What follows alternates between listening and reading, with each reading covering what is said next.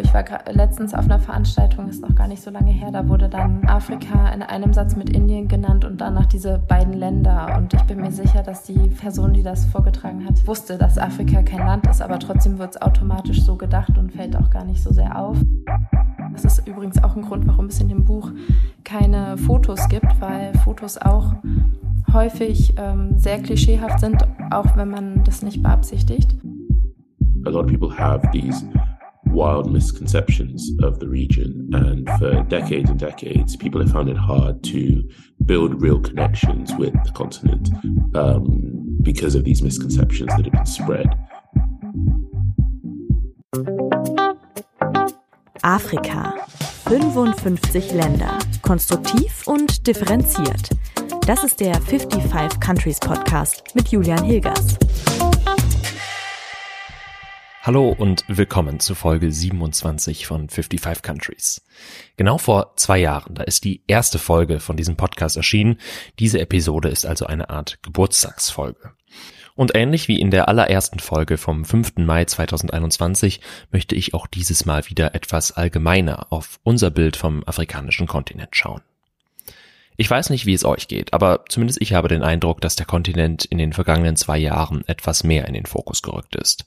Die Folgen des Klimawandels in den afrikanischen Staaten, die werden mehr beachtet, zum Beispiel durch die erste Weltklimakonferenz auf dem Kontinent in Ägypten. Durch die Energiekrise in Deutschland haben wir bei der Suche nach Lieferanten für grüne Energien in der Zukunft auch mehr nach Afrika geschaut. Und es gibt auf jeden Fall noch mehr Beispiele, aber natürlich auch trotzdem immer noch viele Klischees, Vorurteile und Rassismus. Unter anderem damit haben sich auch zwei Bücher beschäftigt, die sich inhaltlich sehr unterscheiden, aber beide den gleichen Titel tragen. Afrika ist kein Land. Das eine ist fast zeitgleich mit diesem Podcast erschienen, nämlich im Mai 2021. Jennifer McKen, eine Lehrerin aus Hannover, schreibt darin über ihre Reisen auf dem afrikanischen Kontinent. Auch wenn der Titel Afrika ist kein Land sehr aufklärerisch klingt, ist es also eher als eine Art Sammlung von Reiseanekdoten zu verstehen. Aber Jenny reflektiert darin auch ihre eigenen Klischees gegenüber dem Kontinent.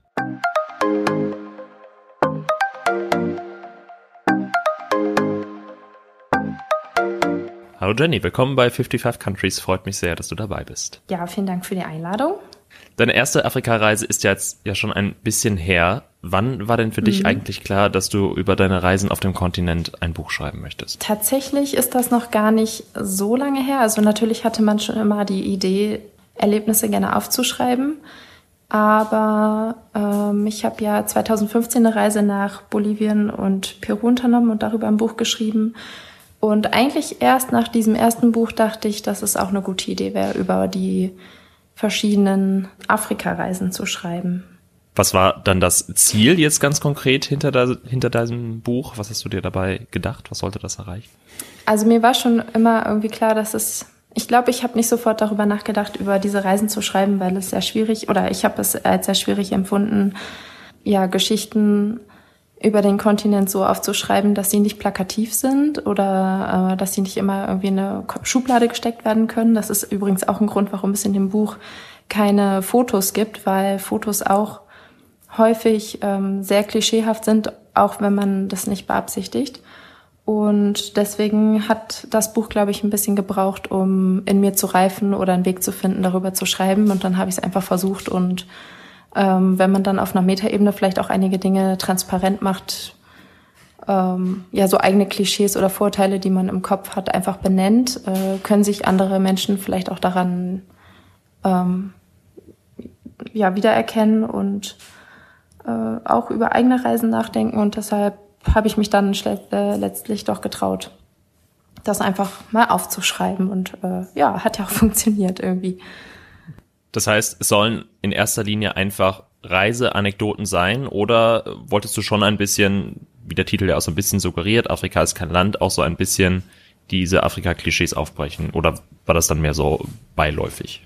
Es, ist, es war schon ähm, ein Ziel, ja, Reiseanekdoten aufzuschreiben, aber natürlich auch ähm, ja, einen Zugang dazu zu finden, wie man andere Menschen einfach darauf aufmerksam machen oder ja, mich selbst auch teilweise beim Schreiben darauf aufmerksam zu machen, wie ich eigentlich denke. Also manche äh, Vorteile, die ich hatte, sind mir auch erst beim Schreiben wirklich richtig bewusst geworden, weil man sich viel intensiver dann damit auseinandersetzt. Und das war einfach ein total spannender Prozess. Und äh, ja, so ein Buch schreibt man ja auch nicht über Nacht. Ähm, also ich glaube, am Anfang ging es schon darum, die Geschichten aufzuschreiben, aber dann allmählich äh, wurde dieser andere Punkt eben, dass man auch selbst sein eigenes Verhalten nochmal reflektiert, immer stärker. Erinnerst du dich denn noch, mit welchen Vorurteilen, Sorgen du damals bei deiner ersten Reise, ich glaube es war ja Tansania nach der Schule, mhm. auf den Kontinent gereist bist und wie sie dann deine Reisen dir geholfen haben, das so ein bisschen aufzubrechen?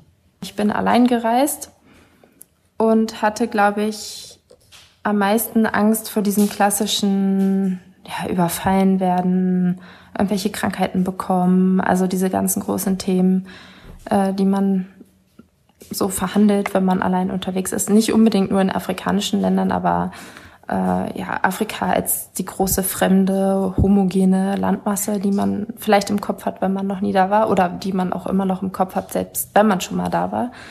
Ähm, und tatsächlich wurde mir aber diese Angst sehr schnell genommen, weil sobald man einen Fuß in so ein Land setzt, merkt man, hey, die sind ja alle voll nett und ich hatte schon gleich an meinem ersten Tag ein Riesenproblem, weil mein Gepäck nicht angekommen ist und ja, natürlich ist es nicht wahnsinnig schlimm, kein Haarshampoo zu haben oder keine Zahnbürste. Das kann man sich dann auch da alles kaufen. Und mh, mm, gerade in so kleinen Krisensituationen, finde ich, merkt man, wie sehr Menschen weiterhelfen.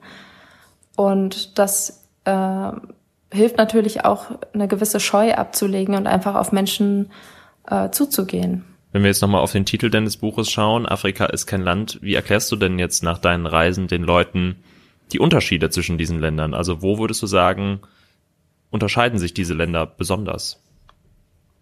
Äh, das ist natürlich eine Frage, die man, glaube ich, gar nicht so richtig beantworten kann, mm, weil ja, erstmal unterscheidet sich jedes Land ja extrem, aber auch innerhalb eines Landes gibt es sehr große Unterschiede. Wenn man äh, so, so eine Frage versuche ich manchmal auf Deutschland zu beziehen. Ähm, man kann ja auch nicht sagen, was typisch deutsch ist oder wie Deutschland jetzt ist im Verhältnis zu Österreich oder der Schweiz oder anderen Ländern Europas, weil vielleicht die Nordsee komplett anders ist als der Schwarzwald und selbst in Deutschland gibt es wahnsinnig viele Gebiete, in denen ich noch nie war. Ähm, also vielleicht kann man einfach sagen, fahrt selbst hin und schaut es euch an. Und äh, ich war ja zum Beispiel zweimal in Malawi ähm, und fand äh, die zweite Reise komplett anders als die erste Reise und hätte Malawi wahrscheinlich beim zweiten Mal auch ganz anders beschrieben als beim ersten Mal. Und das sind dann auch spannende Erlebnisse, wo man selbst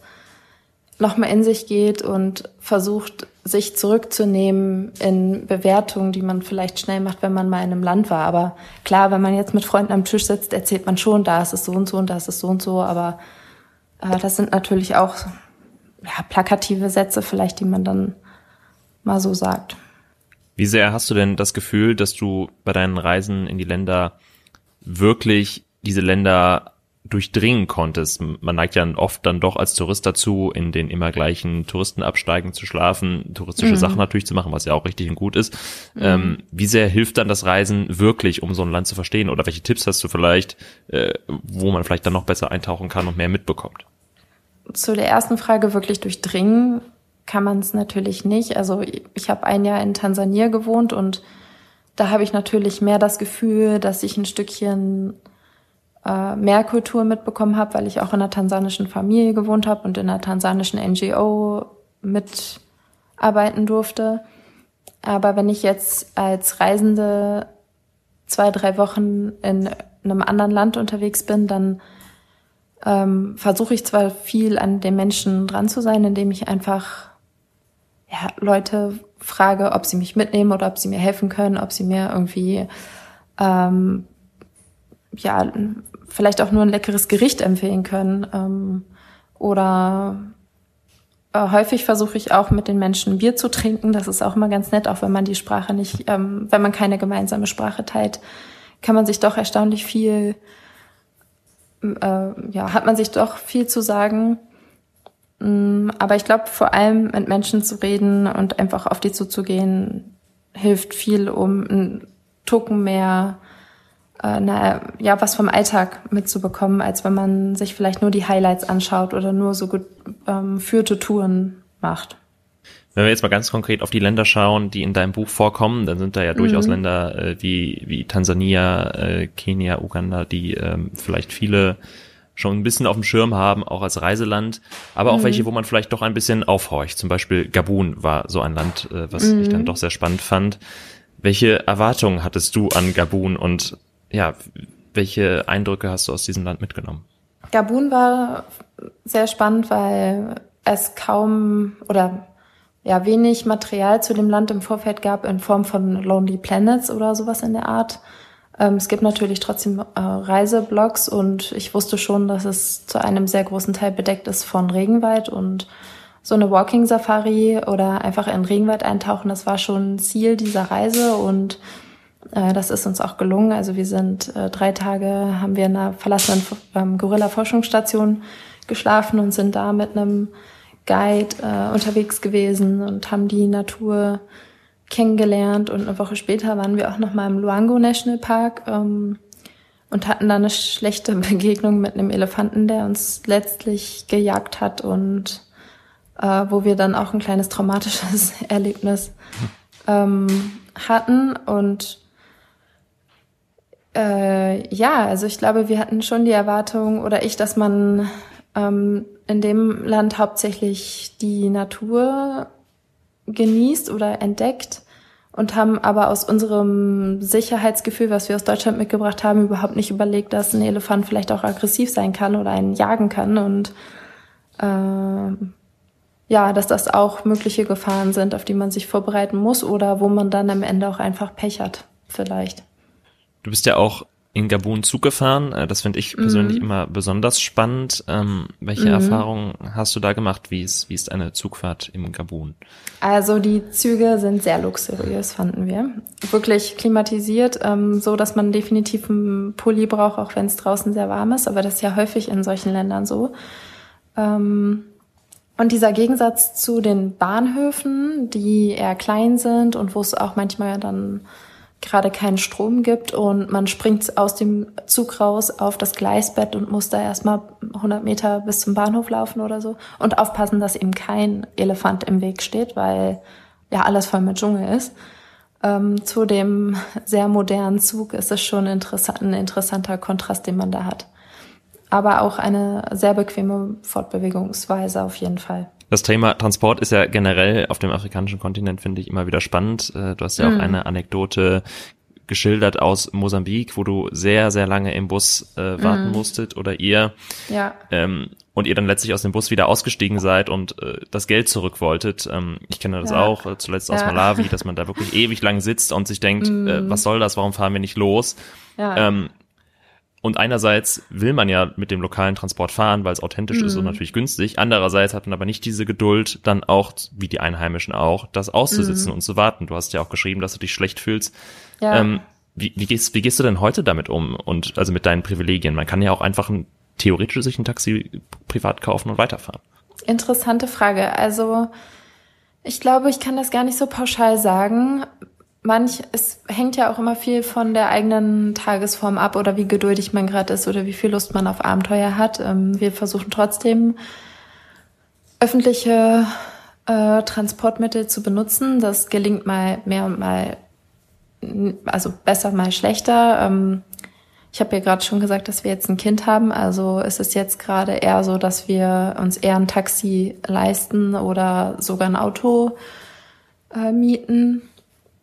Aber eigentlich finde ich diese Art der Fortbewegung total gut, weil also der, die öffentliche, weil sie nachhaltig ist und man auch dort immer wieder mit Leuten ins Gespräch kommt und auch so ein Tag des Wartens ja irgendwo dazugehört zum Reisen. Und ähm, ich habe ja auch in dieser Anekdote geschildert, dass ich mich danach selber mich selbst aufgeregt habe, weil äh, man eben so privilegiert ist und dann ungeduldig wird und in dieser Ungeduld dann vielleicht auch ein bisschen unfair ist, weil man das Geld zurückfordert und äh, ja, der Mann einfach nicht losfahren kann, weil er nicht genug Geld hat und damit nichts verdienen würde. Ähm, ja, also ich versuche immer, ja, in den Situationen schon äh, möglichst gerecht zu denken oder äh, aber es gelingt einem nicht immer, weil man auch nur ein Mensch ist oder äh, ja auch manchmal seine eigenen Emotionen nicht so gut im Griff hat. Mm, aber man kann dran arbeiten oder ich versuche dran zu arbeiten. Auf ein Land würde ich noch konkret schauen, und zwar Angola. Mhm. Das ist ja auch ein, ein Land, was wahrscheinlich jetzt niemand so richtig als touristisches Ziel auf dem Kontinent auf dem Schirm hat. Mhm. Inwiefern würdest du denn empfehlen, in solche Länder dann zu reisen, wo eigentlich sonst weniger Touristen sind? Ähm, und was, was bringt einem das vielleicht nochmal extra? Weil da ja oft mhm. auch diese touristische Infrastruktur gar nicht so vorhanden ist. Also ich persönlich finde, man braucht gar keine touristische Infrastruktur. Es ist eigentlich viel spannender oder besser, wenn man die nicht hat, weil man dann noch mehr auf die Hilfe von anderen Leuten angewiesen ist und die Menschen einem so entgegenkommen und ja, gerade bei Angola zum Beispiel hatte ich auch sehr viele Vorteile im Kopf, weil man einfach ganz viel über diesen Krieg vorher gehört hat, der ewig ging und äh, eigentlich nur Negatives mit dem Land assoziiert. Und wir haben uns auch überlegt, dass wir gerne Länder bereisen wollen, von denen wir denken, dass sie mit einem Kind nicht so gut bereisbar wären, also bevor wir ein Kind bekommen haben. Ähm, und wenn man dann in Angola ist, habe ich mir gedacht, man kann das Land so gut mit einem Kind bereisen. Ich würde da eigentlich mit meinem Kind auch wieder hinfahren, weil es gibt öffentliche Verkehrsmittel, die Leute fahren einen auch zu irgendeinem Wasserfall, von dem sie nicht genau wissen, warum man sich den jetzt anschauen will, weil das Wasser fällt ja nur von einem Felsen runter und dann erklärt man, dass man das schön findet oder äh, dass man ein Tourist ist und kommt mit Leuten nochmal ähm, ja, ganz anders ins Gespräch. Also das war gar kein Problem und die Menschen freuen sich, wenn man im Land ist. Äh, natürlich gibt es immer gewisse Regeln, an die man sich halten kann oder sollte, ähm, die aber meiner Meinung nach in Deutschland jetzt auch nicht großartig abweichen. Also, dass man jetzt nachts um drei in bestimmte Viertel vielleicht nicht mehr geht oder solche Dinge. Eine letzte Frage vielleicht noch abseits des Buches. Mhm. Ähm, was würdest du denn sagen, was, was muss sich äh, gesellschaftlich oder politisch auch ändern, damit wir insgesamt diese, diese Afrika-Klischees ähm, so ein bisschen aufbrechen? Also was zum Beispiel jetzt Schulbildung oder Medienberichterstattung angeht. Gibt es da Dinge, die dir jetzt ganz besonders auffallen, äh, wo du denkst, das läuft, läuft auf jeden Fall noch schief? Ja, also es ist immer schwierig, weil man hat ja nicht auch als jetzt einzelner Lehrer oder Lehrerin nicht so viel Handhabe, etwas wirklich im Kanon zu ändern, aber man kann ähm, vielleicht einfach diversere Literatur lesen mit verschiedensten Beispielen äh, unterschiedlichster Art eben an gewisse Themen rangehen und ähm, ja Afrika nicht als als homogene Masse immer nur darstellen, sondern die Länder konkret benennen. Also es, es ist ja schon im kleinsten Detail so. Ich war letztens auf einer Veranstaltung, ist noch gar nicht so lange her, da wurde dann ähm, Afrika in einem Satz mit Indien genannt und danach diese beiden Länder. Und ich bin mir sicher, dass die Person, die das vorgetragen hat, nicht, also wusste, dass Afrika kein Land ist, aber trotzdem wird es automatisch so gedacht und fällt auch gar nicht so sehr auf. Und ja, dass sich das einfach so ein bisschen ändert. Und na klar, wenn man jetzt Nachrichten schaut, dann ist ja logisch, dass immer nur die negativen Seiten häufig hervorgehoben werden. Also dass man versucht gegenzusteuern und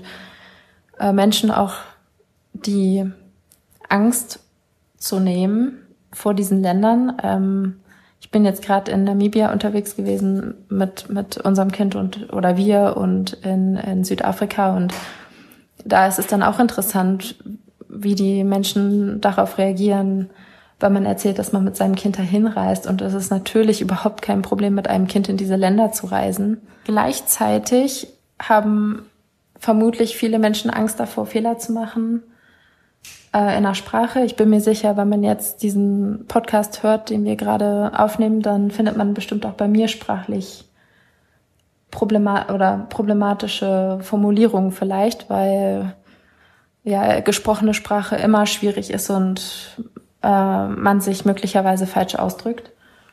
Ähm, also dass man da vielleicht auch versucht, Fehler nicht zu, zu tolerieren oder so, sondern einfach äh, nicht immer sofort, ähm, ja, wie soll ich das jetzt sagen, ähm, ja ganz negativ zu sehen, sondern erstmal zuzulassen und dann zu sagen, hey, ich glaube, da und da hast du das so und so gesagt, vielleicht könnte man das nochmal ändern, also die, die Kultur, wie man kritisiert, einfach ein bisschen positiver gestalten.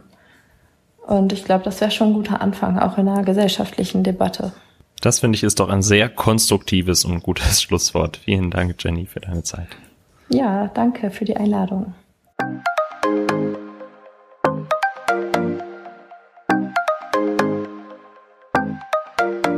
So viel von Jennifer McKen. Infos zu ihr und ihrem Buch findet ihr natürlich wie immer in der Folgenbeschreibung. Afrika ist kein Land ist auch der Titel des Buches von Dipo Faloyin, einem Autor und Journalisten aus Nigeria, der heute in London lebt. Sein Buch wurde im April vergangenen Jahres auf Englisch veröffentlicht, am 15. Mai erscheint es nun auf Deutsch. Dipo hat einen ganz anderen Ansatz gewählt und versucht in seinem Sachbuch mit klarer Haltung über historische und gesellschaftliche Anekdoten die Klischees über den Kontinent aktiv aufzubrechen. Ihr hört nun übrigens einen Ausschnitt des Interviews mit Depot auf Englisch. Das ganze Gespräch, das könnt ihr dann ab dem 15. Mai, wenn das Buch dann auch wirklich offiziell erscheint, als Bonus-Episode hören. Die findet ihr auch bei Spotify, wenn ihr 55 Countries sucht, oder bei Steady. Das ist die Plattform, über die ihr diesen Podcast auch finanziell unterstützen könnt. Und natürlich findet ihr auch die Links zu den Bonusfolgen und zu Steady auch in den Show Notes. Nun aber rein in das Gespräch mit Depot Faloyin. On your book cover, the Irish Time reviews it's the best intro for a continent. Was that your idea to provide that intro when writing your book? Yeah, for me, it was really essential to find a way of sort of on a foundational level introducing people to the continent. Um, a lot of people have these wild misconceptions of the region. And for decades and decades, people have found it hard to build real connections with the continent um, because of these misconceptions that have been spread. So what I wanted to do was I wanted to provide a foundational piece of text for people who are curious about the region and the realities of the continent to try and give them a sense of both the history of the continent, but also uh, the present and how we got here. Um, and for a lot of people, you know that that basic education is missing. Um, and so for me, it was really important that people came away feeling like they had a better understanding of of of foundationally what what the region is all about. The second chapter chapter is devoted to the Berlin Conference and the colonial division of the African continent. How much does the continent suffer today, in your opinion, from this largely arbitrary demarcation? Yeah, well, I mean, I, I believe that kind of the Berlin Conference is the you know single most important event that has happened to modern Africa. It essentially designed modern Africa. Um, and it set uh, into motion a series of events that have greatly defined what life around the continent is like. Um, it, it, invented nations, created borders where there previously had not been. It split up 30% of all ethnic groups. It introduced a sense of chaos and division and violence into a region that had previously operated in a way that worked for the local communities. Um, and so it's not to say that, you know, absolutely everything that occurs on the continent today um, can directly be blamed to the Berlin Conference. It's not to say that specific African leaders uh, do not have the ultimate responsibility for the governance of their countries, you know, but it introduces a sense of context to discussions around the region. And hopefully it discourages this habit by so many people of sort of thinking that something is inherently wrong with African countries and African people and leaders um, across the region. You mentioned the stereotypes. In my opinion, like the most important or strongest part of your book is when you tell the people how we look on African countries and how they're portrayed in the in the media. Why do you think um, these stereotypical representation representations of Africa still seem to work so well uh, in our world? It's just because a different narrative has never been presented to a lot of people. They grew up with this idea that, you know, Africa consists of only two things, you know, poverty and safari and nothing else. Um, and it was something that was started directly at the Berlin conference when they wanted to justify uh, going in there and colonizing the region and stealing land and resources by spreading this myth of, of, of Africans as savages and uncivilized people who would not be able to survive without the colonialists coming in and looking after them for them. Um, and that myth continued right up until uh, the independence era of the 1960s. And at the same time, when uh, African countries were trying to establish themselves and uh, present them who they truly were to the rest of the world, when they were going through the kind of those initial growing pains of of independence and and trying to make these often incredibly large countries full of dozens and dozens of different ethnic groups work, it was something that many people saw as kind of reinforced that, oh, there's something wrong with these Africans because they didn't know the real history. They didn't know that much of this chaos and division was deliberately introduced. Um, and without that history in the context, then it's easy to look at Africa and see a civil war being played out or, you know, seeing a dictator holding on to power and not understanding that, you know, that dictator was often put into power by the colonialists. You know, the the reason why there have been so many dictatorships and authoritarians um, is because it was by design um, and fundamentally understanding that these countries were built to fail. There was no intention for them to succeed on their own, and, and understanding that would help you push back against these narratives. But without that, then it's easy to swallow those myths over and over again and to pass those myths on um, to others. You're also writing about white saviorism in your book, um, giving the examples of the songs "We Are the World" and "Do They Know It's Christmas," um, and the campaigns behind that songs. Can you explain again what exactly is problematic about these songs, or but also about the way they were intended to help Africa? Yeah, certainly. You know, in the 80s um, and in the 90s, many of these sort of charities and development campaigns realized that they could raise a lot of money in a short period of time by uh, depicting Africa uh, using certain types of images. And, you know, and most of your audience can picture these images of, of, of uh, starving children and and babies with flies roaming around their heads and and mothers unable to to look after their kids and and often these these depictions were done without any real context and any real understanding of what was actually going on on the ground. You know, just pushed the same sort of images that created a false impression of the entire region at a time when countries were trying to encourage things like tourism and wanted people to engage with the cultures that they had managed to build in, in a short space of time. But instead, you know, people may have been willing to send you know, one pound or a dollar over to Somalia, for example. But, you know, if those are all the images that you're seeing, you're never going to want to visit the continent. You're never going to want to start a business there or move your family there. Um, and probably, you know, the the campaign that did the most harm, most harm was "Do They Know It's Christmas," um, which is a song that spread around the world that, that said that Africa was a place of dread and fear, where nothing but misery grows and where there's no running water, and the only thing that Africans can hope for every year is to stay alive. Um, and that painted a very dark dystopian picture of a continent of 1.4 billion people in over 2,000 languages. Um, and it, it really did a lot of a lot of damage uh, to the region and the region's image um, at a time, as I said, when countries certainly needed uh, the rest of the world to see them for who they truly were. Um, and so, you know, for me, that that is a, a particular um, a particular challenge that these countries have had to endure um, is to try and set a very different uh, narrative for the rest of the world. So, if we summarize all that, what do you think needs to happen that we are able to break down all these stereotypes about the African continent? The most important thing is just education and introducing the context that I try to introduce into the book um, to try and see the continent for what it truly is, to have people feel a sense of curiosity. Not, you know, too many people around the world feel like they know Africa, and they and and it's it, they they feel like they know it because they don't see it as a complicated place. They see it as a very very simple dystopian place of pain and dread and and very little else.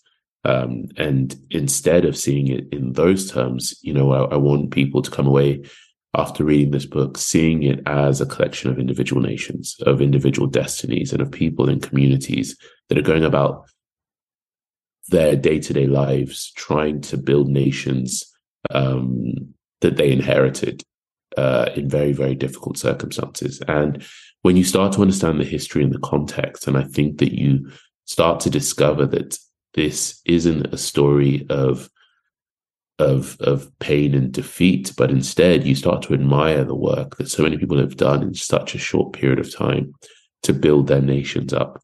Um, you know, I remind people that Nigeria is a is a country that's younger my younger than my parents. Um, but in that short period of time, Nigeria has done an incredible amount to uh, have an influence around the world on politics and popular culture and music and art and sport and fashion and all these things. And it's the same for countries all across Africa. And so you start to think that actually these countries, in spite of what they inherited, in spite of the fact that uh, the colonial powers did put in a lot of work in trying to divide the nation up, uh, divide these nations up, um, and make them essentially ungovernable. That these nations instead have managed, in almost all cases, to come to some sort of understanding internally. And it's not to say that it's been an easy path, um, or that there isn't a lot more work still to be done, and, and more work will be done. Um, but it's just to to introduce some understanding um, and I think that will do a lot of work when it comes to uh, shifting the, the narrative and the way in which people see the continent.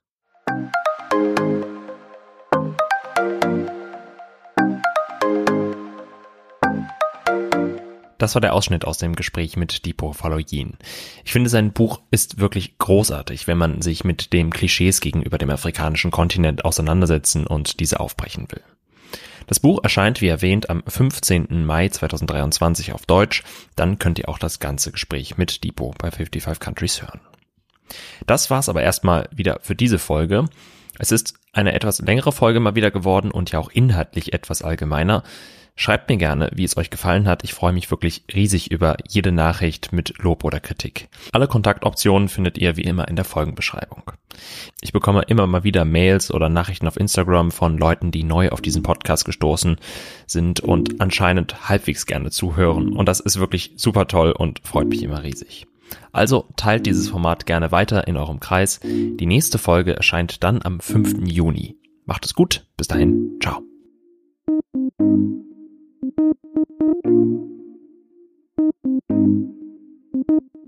Thank you.